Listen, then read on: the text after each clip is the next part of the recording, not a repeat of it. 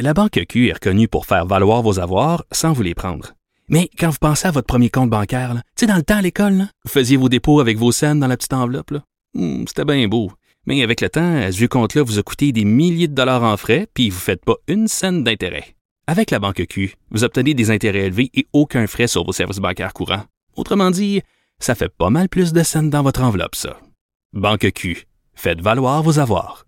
Visitez banqueq.ca pour en savoir plus. On n'est pas obligé d'être d'accord, mais on peut en parler. Cube Radio. On n'est pas obligé d'être d'accord.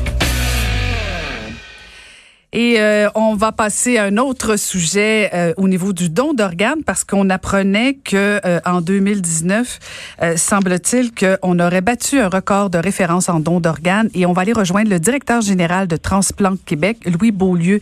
Bonjour monsieur Beaulieu. Bonjour Madame Saint-Hilaire. Alors dites-moi qu'est-ce qui fait qu'en 2019 on a battu ces records de don d'organes en... Qu'est-ce qui, qui, a provoqué cette, cette, ce record? Ben, écoutez, je, on peut dire que c'est une tendance qui est très bien amorcée depuis 2010. On a euh, plus que doublé euh, le nombre de nos références depuis 2010. On est passé de 388 à 820. Et euh, ça s'explique par quelques facteurs. D'abord, euh, on fait de plus en plus de formations dans les hôpitaux pour que les médecins, les infirmières et les inhalothérapeutes soient le mieux outillés pour identifier les personnes qui pourraient devenir des donneurs et les référer à Transplant Québec. Deuxièmement, dans dix euh, euh, établissements de santé du Québec, on a ce qu'on appelle des médecins coordonnateurs en dons.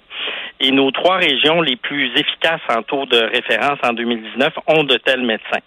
Ces médecins-là euh, contribuent aux efforts d'organisation euh, du don d'organes dans l'hôpital parce que c'est exigeant le don d'organes, euh, c'est rare.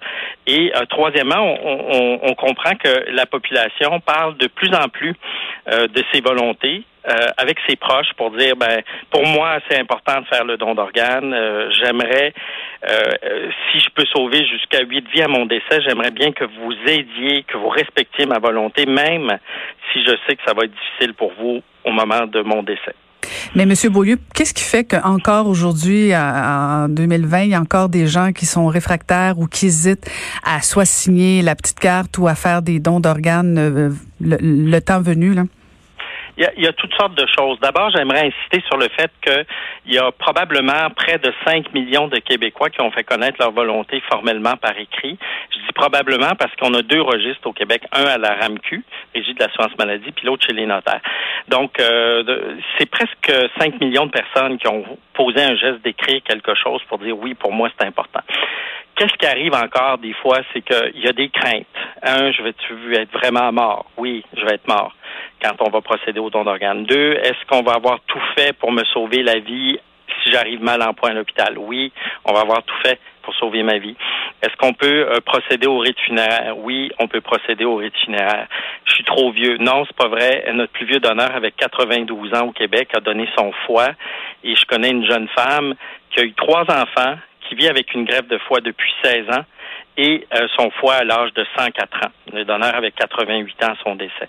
Donc, il y a encore des, des, des éléments comme ça qui, qui, traînent, je dirais. Puis aussi, des fois, il y a des gens qui se disent, oh, ben, il y a tellement de monde qui ont fait connaître leur volonté que moi, ça changera pas grand-chose. Ben, non, ça se peut que ça soit moi, au moment où je vais décéder, que je peux devenir un donneur parce que les donneurs sont très rares en absolu, c'est comme ça partout euh, dans le monde. Est-ce que vous plaideriez pour euh, une loi où ce soit obligatoire le don d'organes ou euh, vous considérez que le, le, sur la base volontaire, c'est suffisant? Et, écoutez, la, la, question du consentement, c'est certainement quelque chose qui mérite d'être discuté, mais on a vu dans des pays où on a touché qu'à cet élément-là, ça n'a pas rien changé. Il faut vraiment, vraiment travailler sur plusieurs facteurs, dont la formation euh, du personnel dans les établissements, mieux organiser tout le système parce que c'est une très grosse logistique en arrière de ça. Et je pense que euh, faut continuer d'éduquer la population dans le bon sens du terme pour que les gens comprennent bien dans quoi ils s'engagent. Et euh, si on décide que ça devient consentement présumé, mais je pense que ça mérite un débat social quand même élargi. Euh, beaucoup de gens sont en faveur de ça, mais beaucoup de gens ne veulent pas que l'État décide pour eux ce qui va être fait de leur corps. Alors, c'est un sujet qui mérite qu'on en parle. Et puis, j'invite les auditeurs à le faire. Dites ce que vous voulez à vos proches, c'est important. Ben, excellent. Ben, je vous remercie beaucoup, M. Beaulieu. C'est moi qui vous remercie. Merci. C'était Louis Beaulieu, directeur général de Transplant Québec. Pardon, donc que ça met fin encore une fois à cette émission et j'en profite pour remercier à la recherche Hugo Veilleux, à la mise en onde Samuel Boulay-Grimard. Allez pelleter, je vous dis à demain.